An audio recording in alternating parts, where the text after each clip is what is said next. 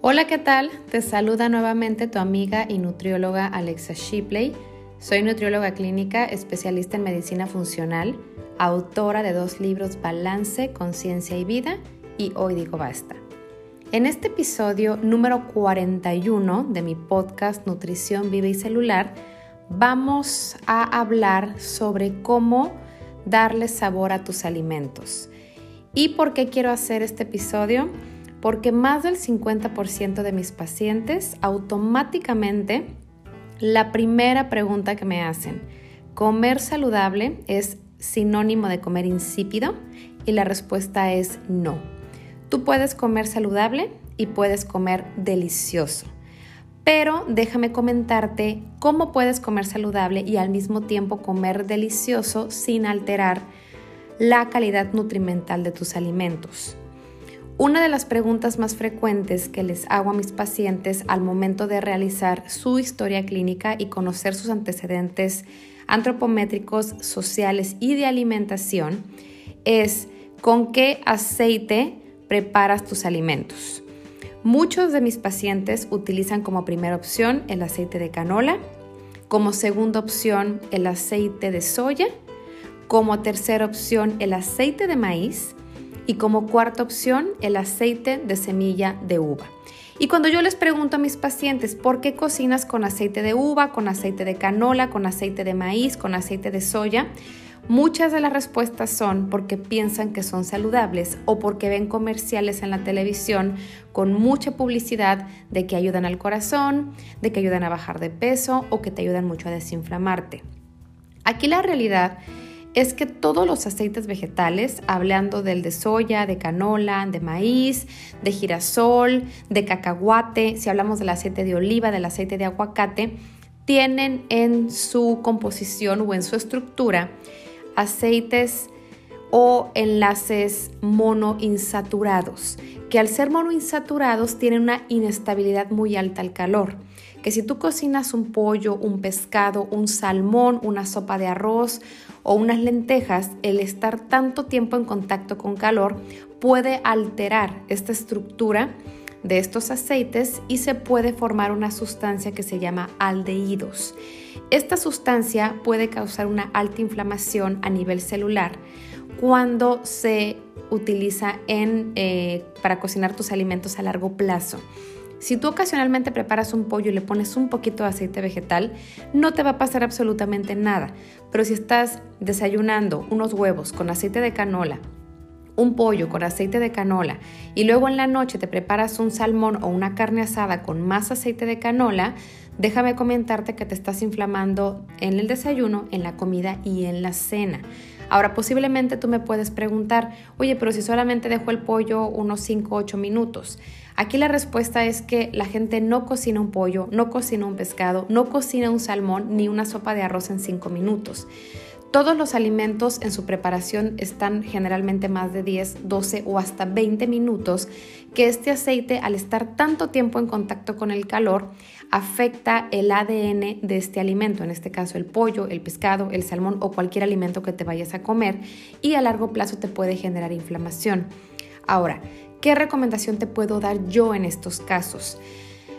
La gente que me está escuchando y que sabe cómo trabajo y que sabe mi ideología con los aceites, saben que yo recomiendo con moderación el aceite de coco o la mantequilla clarificada. ¿Por qué recomiendo el aceite de coco? Porque el aceite de coco es un alimento rico en ácido láurico, componente importante en la leche materna. El aceite de coco tiene grasa saturada, de hecho más del 95% del aceite que encontramos en el coco es de origen saturado, pero hay estudios recientes que han demostrado que la grasa saturada presente de manera natural en ciertos alimentos como el aceite de coco, el cacao y algunos quesos pueden tener un impacto positivo en la salud de la microbiota intestinal y del sistema inmunológico. Ahora, aquí estoy hablando del consumo de la grasa saturada con moderación. No es lo mismo cocinar con aceite de coco todos los días, en todas las comidas, en cantidades grandes. Yo recomiendo el aceite de coco cuando realmente, realmente lo consideres necesario. Si te preparas un omelette o unos huevos revueltos o unos huevos estrellados o unos waffles, a lo mejor aquí soy consciente que se puede pegar el alimento en el sartén. Y aquí recomiendo a lo mejor una cucharada cafetera, no sopera de aceite de coco. Luego me dicen mis pacientes, ay, es que la comida sabe a coco. ¿Cuánto le pones? Si tú le pones mucho aceite de coco, claro que te vas a ver el pollo o el huevo a coco, pero si le pones muy poquito nada más para que el alimento no se pegue, yo te puedo garantizar que la comida no te va a saber a coco, por eso se pone poquito. Ahora, si tú preparas una sopa de lentejas, unos frijoles, unos garbanzos, un arroz, una quinoa, incluso un salmón o un pollo, yo te puedo garantizar que el alimento lo puedes preparar sin aceite. Pero si tú realmente quieres agregar un poco de aceite a tus comidas, utiliza el aceite de coco en cantidades pequeñas o la mantequilla clarificada. Puede ser una buena alternativa. No utilices margarina porque la margarina tiene mucha grasa trans que puede causar un impacto negativo en la salud celular y presentar enfermedades metabólicas a largo plazo.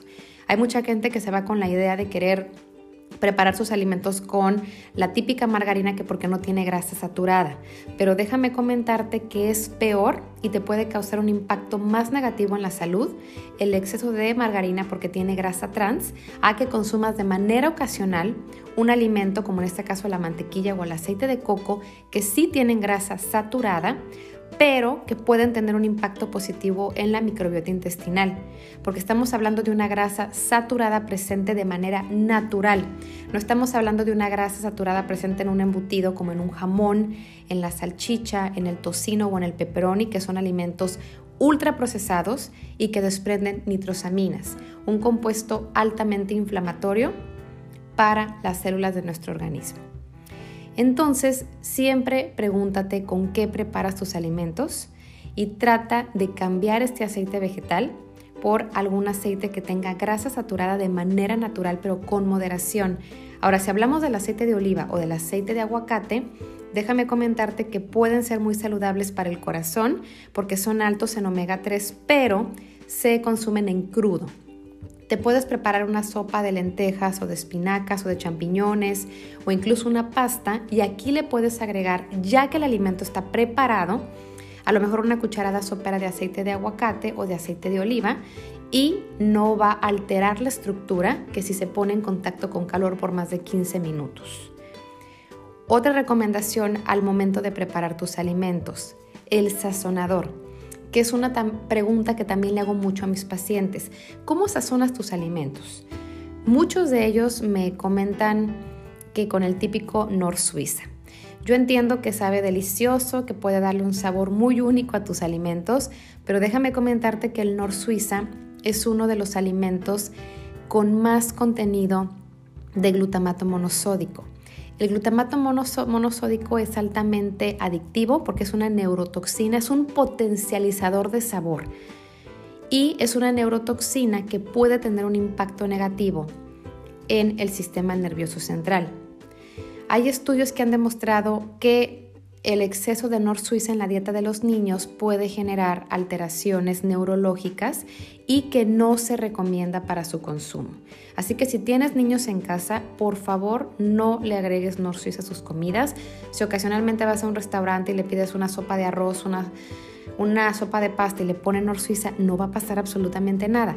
Pero si tú estás preparando desayuno, comida y cena con este Nor Suiza que tiene glutamato monosódico, mi recomendación es que mejor lo evites.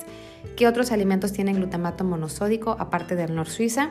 Todas las maruchan, todos los cacahuates japoneses, muchas papas que traen colorantes y también algunas sopas de lata. Así que si puedes evitar estos productos y más en niños, está mucho mejor para su salud. Ahora, ¿qué recomendaciones te puedo dar yo para sazonar tus alimentos? Me encanta recomendar el ajo y la cebolla. ¿Por qué el ajo? El ajo tiene un fitoquímico que se llama alicina, que es un excelente antiviral. Y por el otro lado, la cebolla tiene quercetina, que es un excelente antibiótico natural que la naturaleza nos regala. Ahora, si hablamos de cebolla, yo te puedo recomendar la cebolla morada, porque en la piel este color como morado rojo tiene algo que se llama antocianinas, que actúa como un excelente cardioprotector y es un nutrimento importantísimo para el correcto transporte de neurotransmisores en el sistema nervioso central. Y una persona que padece de Alzheimer o de Parkinson o de demencia, se les recomienda mucho el consumo de cebolla morada por estas antocianinas que tienen de manera natural. Ahora, igual que los aceites, yo recomiendo agregar cebolla y o ajo a tus comidas una vez que ya está preparado el alimento, porque al ser tan ricos en vitamina C y en fitoquímicos, si tú estás calentando esta sopa de verduras o de lentejas con el ajo y la cebolla ahí, pues después de tanto tiempo en contacto con calor, esta vitamina C y estos fitoquímicos se van a perder. Así que agrega estos excelentes alimentos a tus comidas una vez que ya están preparados. Otro sazonador que me gusta mucho recomendar es la pimienta. La pimienta tiene piperina que actúa mucho para mejorar la digestión. Si tú presentas colitis, gastritis o estás inflamado la mayor parte del tiempo, agrega a tus comidas un poco de pimienta. Esta piperina presente en la pimienta tiene grandes propiedades digestivas y antioxidantes. Y al ser antioxidante también es recomendada para los deportistas de alto rendimiento para frenar el estrés oxidativo. Otros alimentos que recomiendo para sazonar alimentos, cilantro, perejil. Si presentas diabetes y me estás escuchando, agrega a tus comidas todos los días un poco de cilantro y un poco de perejil. Son alimentos altamente hipoglucemiantes que ayudan a mantener glucosa en sangre y también son uno de los alimentos más ricos en vitamina C. Ahorita me preguntan mucho que si el consumo de suplementos con vitamina C lo recomiendo. No lo recomiendo. Mejor vete por alimentos ricos en vitamina C. El cilantro y el perejil son de los alimentos que más vitamina C tienen, al igual que la guayaba, el kiwi, el chile verde y el pimiento rojo. Y también me gusta mucho recomendar para sazonar alimentos cúrcuma y jengibre. Igual que como el ajo, la cebolla y los aceites también en crudo. Me gusta mucho recomendar una receta de una ensalada de espinacas con un poco de salmón, con un poco de eh, jitomate, le puedes poner un poco de jícama o alguna verdura de tu preferencia. Y ya que tienes tu ensalada, le pones un poco de limón y le espolvoreas una cucharada cafetera de cúrcuma. Y si puedes ponerle un poquito de pimienta, está mejor, porque la piperina presente en la pimienta puede mejorar la absorción de la curcumina presente en la cúrcuma. Así que la combinación de pimienta con cúrcuma son excelentes antiinflamatorios y excelentes antioxidantes. Así que prepárate tu ensalada de lechugas, de espinacas, ponle brócoli, jitomate, bastoncitos de jícama, de pepino, zanahoria. Agrega tu proteína de preferencia que puede ser salmón, puede ser pollo, puede ser pescado, puede ser huevo. Puede ser incluso un, poco de queso parmesano de cabra cottage. Le pones limón y arriba le pones la cúrcuma con un poco de pimienta y un poco de sal de mar y puede ser una excelente alternativa para cenar. Así que, como conclusión en este episodio y a lo que yo quiero llegar, comer sano no es sinónimo de comer insípido. Tú puedes comer delicioso, solamente la única recomendación que te voy a dar aquí es que no cocines con aceite vegetal y que no cocines con or suiza. Tú puedes comer delicioso agregando tus comidas cebolla, ajo, pimienta, cúrcuma, jengibre, cilantro, perejil. También le puedes poner hojas de albahaca, romero, orégano. Hay muchísimas especias y sazonadores que le pueden dar un sabor muy único a tus alimentos. Solo es cuestión de que quieras mejorar tus hábitos de alimentación y recuerda que no es lo que dejas de comer, es lo que tú vas a empezar a comer. Si tú empiezas a dejar este aceite, empiezas a ponerle a tus comidas aceite de coco, empiezas a ponerle a tus comidas cilantro, perejil, cebolla, ajo, sal, pimienta, yo te puedo garantizar que con el tiempo ya no vas a ni siquiera voltear a ver el Nor Suiza. Ahora, puedes estarte preguntando, a ver, si me preparo un pollo, le tengo que poner al mismo tiempo cebolla, ajo, cilantro, perejil, cúrcuma, pimienta, orégano. No. A lo mejor una semana Puedes a lo mejor ponerle a tus comidas ajo y cebolla para que no te enfades. La próxima semana a lo mejor le agregas cilantro, perejil. La próxima semana a lo mejor le pones limón, un poco de cúrcuma para que tú vayas variando la manera de sazonar tus alimentos. Ahora, importante mencionar esto. En el supermercado, desafortunadamente hay muchos sazonadores que tienen muchísimas cosas, entre ellos glutamato monosódico que tienen conservadores, que tienen colorantes y que tienen maltodextrinas o algún tipo de edulcorante artificial como sacarina, sucralosa o aspartame. Si el, si el sazonador sabe dulce, ojo, porque tiene algún tipo de edulcorante. Si tiene glutamato monosódico, mucho cuidado porque es una neurotoxina. Por eso es importante siempre leer etiquetas nutrimentales. Si tú encuentras en el supermercado un sazonador que tiene ajo, cebolla, cilantro, perejil, orégano, pimienta y no tiene ningún tipo de edulcorante o de aceite vegetal o de glutamato monosódico o de azúcares, lo puedes comprar y lo puedes utilizar también para la preparación de tus alimentos. Así que recuerda que la mejor dieta siempre va a ser la no dieta y no se trata de lo que dejas de comer, es lo que empiezas a comer. Comer más de lo bueno para comer menos de lo malo.